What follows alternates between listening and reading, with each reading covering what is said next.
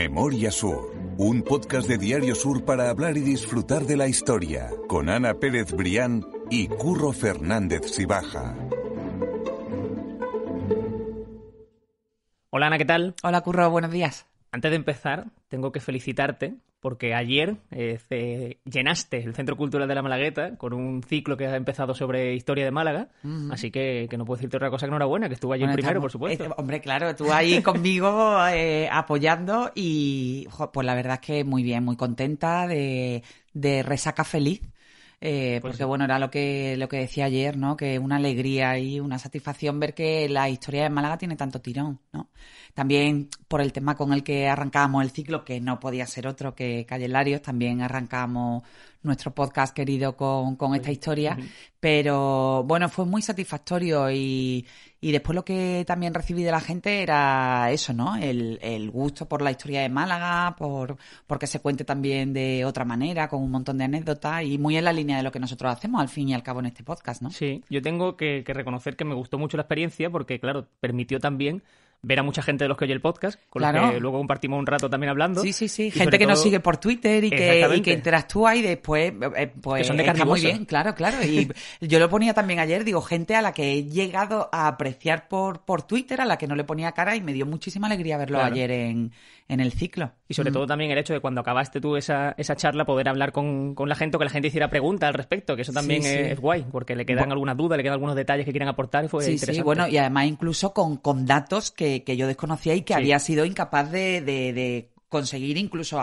en archivo y hablando con, con historiadores como el caso de, de esa mujer que había visto cuando era pequeña el, el, incendio del Palacio de los Larios. Yo no había conseguido eh, saber en qué momento exacto lo queman. Eh, en la guerra civil, pero ella me confirma que ella recuerda perfectamente que fue el 18 de julio del 36, con lo cual, bueno, me fui además con, con dato histórico fresco, ¿no? Pues desde que... que sí, vamos a recordar que es en el Centro Cultural de la Malagueta, eso está eh, pegadito entre la Plaza de Toros y la entrada al parking para que la gente lo sí, sitúe. Justo. En, la, en la misma plaza hay, un, hay una, una, sala de conferencia.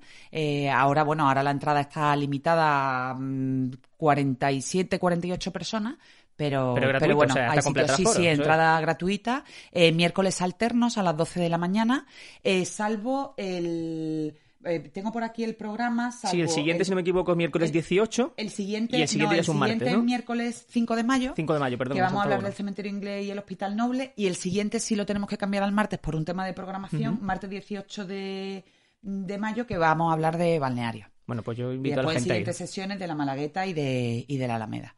Así que bueno, desde aquí invitar a todo el mundo que le apetezca ver la, la historia contada eh, con, con, imágenes también antiguas que, que aportamos y bueno, que estaremos encantados. Yo espero que tú me sigas acompañando, que alguna vez estés conmigo al otro lado del escenario y, y, bueno, que muy contenta, muy contenta, Curro. Algo, algo inventaremos ahí para hacerlo y, seguro que va bien. Me gustó mucho también el formato con esas pantallas de fondo, con las imágenes. Sí, sí, sí. es muy agradecido, la verdad. Y la verdad es que estuvo muy bien. Así que, que gracias y que sí, que claro que seguiré estando allí, por supuesto, como no, que, que, que menos. Hay capítulos que son de, obligado cumplimiento, capítulos del podcast, ya no volvemos a situar en, lo que estamos haciendo aquí. Sí, sí, ya dejamos de hacer publicidad, que me da un poquito de vergüenza. Hombre, que, merece la pena, macho. Y lo que decía, que hay capítulos que son obligado cumplimiento, como era el caso de los, de los iluminados de Tolox, porque se celebraba el aniversario y teníamos que hablar del tema. Y hoy nos pasa algo muy parecido, porque justo esta semana, en concreto la madrugada del domingo al lunes, la del 25 al 26, se cumple el 99 aniversario de un incendio en la aduana que supuso numerosas muertes y del cual yo desconocía absolutamente la historia. Sí, es que hay mucha gente que lo desconoce. esa historia ha, pasado de padre a hijos, pero hay mucha gente que no. Yo particularmente cuando descubrí la historia, para mí era totalmente nueva, no, no la conocía. Y, la verdad es que marcó, marcó la, la, crónica negra de, de la ciudad de principios de siglo.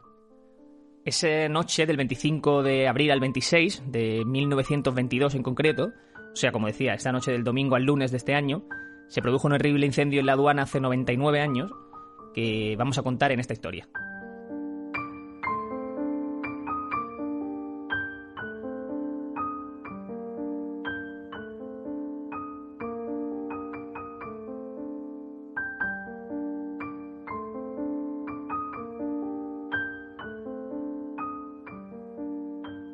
Hay un detalle de esa noche, Ana, con la que empiezas la noticia, que como siempre decimos que dejamos en las notas del podcast para quien quiera consultarla y leerla tranquilamente, que a mí me parece tremendamente llamativo para entender la, la importancia de ese incendio y la preocupación de la ciudad.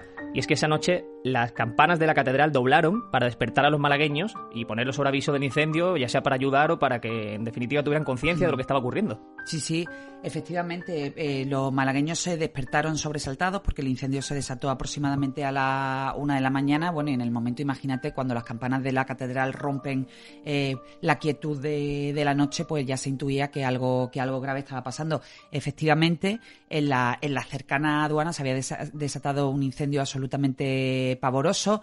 Eh, había algunos de los vecinos que ya se habían percatado de que algo ocurría en la, en la aduana, pero muchos eh, fueron con la noticia del, del redoble de las campanas que, que, que, se despertaron e incluso llegaron allí al entorno de la aduana para ver qué estaba pasando.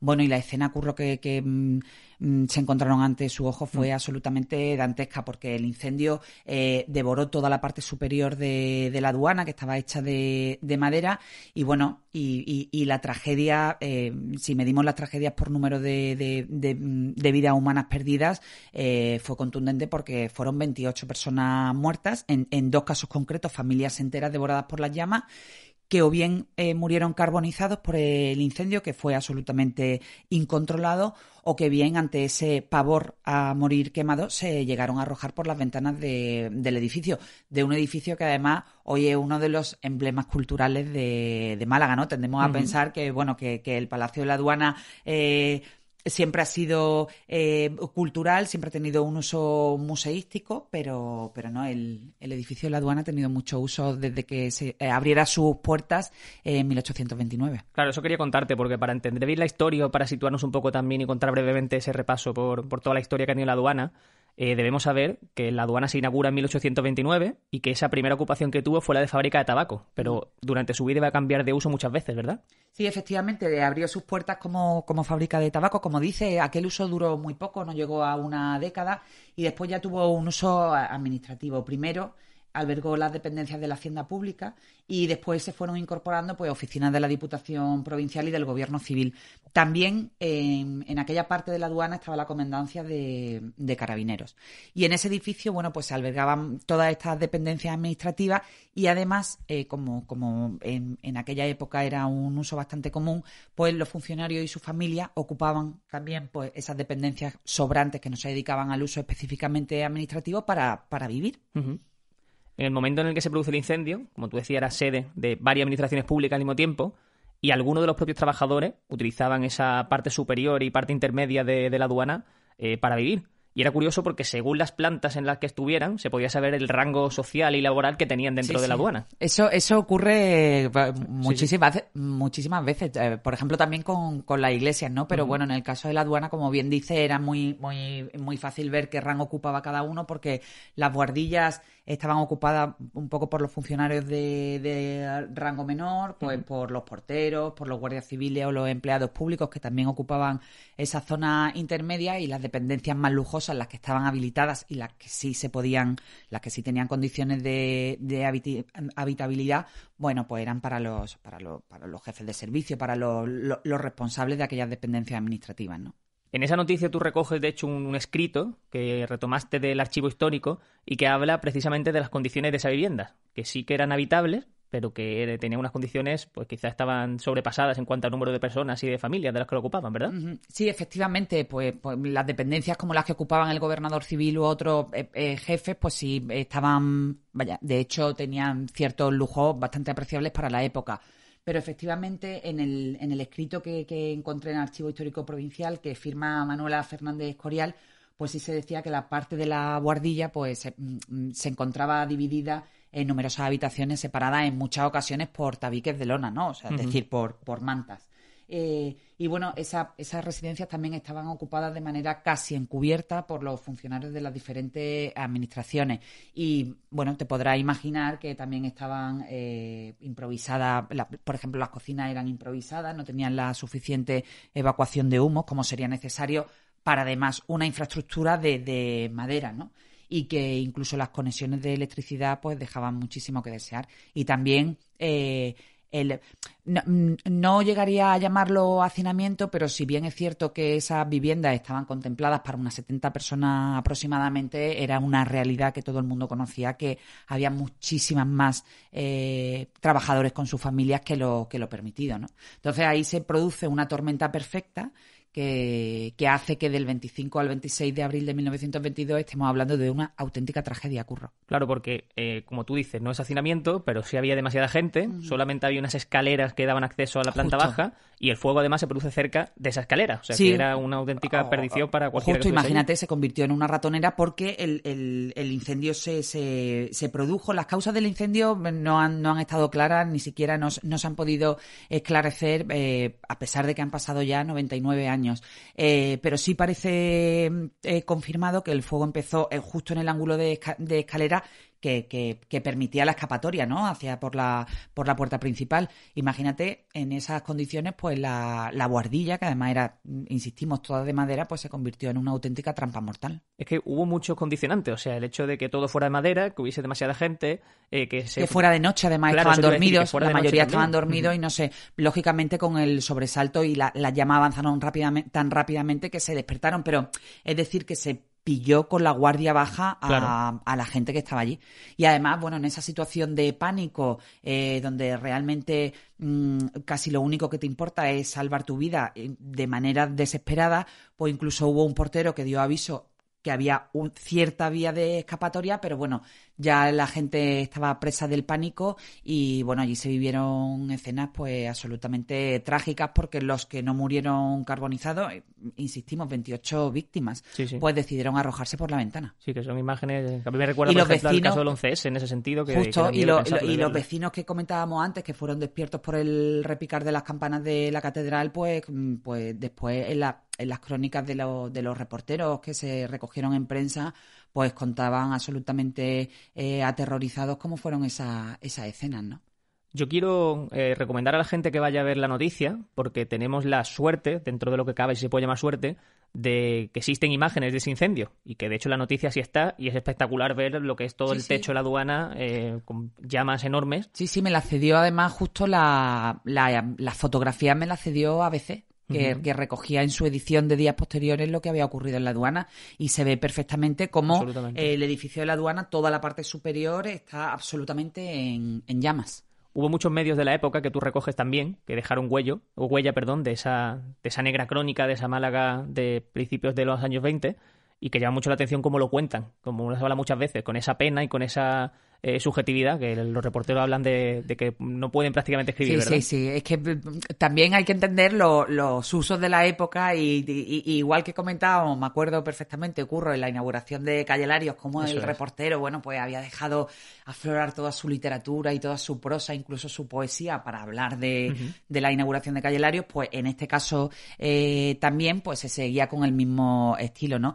Entonces, en, en concreto, em, yo no hablaría de antiperiodismo, hablaría simplemente de, de modas, pero que llama la atención, que llama la atención que el, el, arranque de la crónica de aquel día de la Unión Mercantil, pues hablara de horrible catástrofe del siniestro más espantoso que conmueve en estos momentos Málaga entera, cuya visión pesa tanto en el ánimo del reportero hasta el punto de impedirle coordinar ideas. Que bueno, que al final eso es lo que se pide de cualquier periodista que va a un sitio, por muy, por muy trágica que sea la noticia, al final lo que se pide de él es que eh, sea capaz de poner en contexto los datos, contar las cosas como han ocurrido y, y, mantener cierta distancia para que la gente se, se entere realmente de, de cómo han sucedido los acontecimientos, ¿no? Se ve que al, al, al, enviado especial que al que probablemente levantarían de la cama y, y, mandaron a la aduana, pues se quedó absolutamente horrorizado, igual que los vecinos, eso es lógico, eh, porque tampoco los periodistas somos de, de, piedra, pero sí me llama la atención esa referencia en la primera parte de la crónica. Claro, es que yo creo que por deformación profesional me llama la atención ver también cómo se cuenta la, la, información. Mm. En ese momento, como tú dices, que sería algo más de la una de la mañana, las campanas de la catedral ya se estaban oyendo por todos los alrededores de Málaga.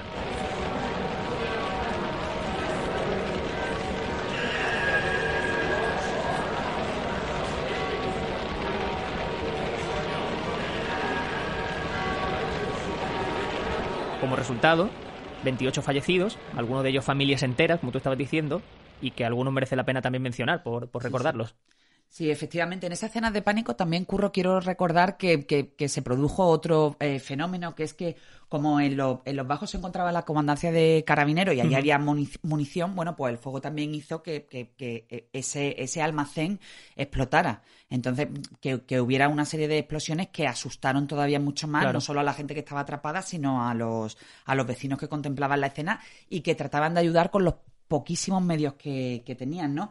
Y como bien decía, entre los 28 muertos sí que mm, merece la pena eh, destacar pues las familias enteras que, perecieron, ¿no? Eh, fue el caso de Andrés Arce, que era portero de la Diputación. Bueno, él murió con su esposa, eh, sus seis hijos, su cuñada y la hija de, su cuñada, ¿no? O Diego Peña, que era portero de Hacienda en este caso, que, que también murió víctima del fuego con su mujer Isabel y con, y con sus tres hijos, ¿no? Bueno, da auténtica mm. pena ver cómo familias enteras eh, murieron allí en ese. Sí, sí, fueron devoradas literalmente por la llama o, insistimos, o, se arrojaron por, por la ventana, ¿no? La verdad es que sí, que da auténtico miedo pensarlo.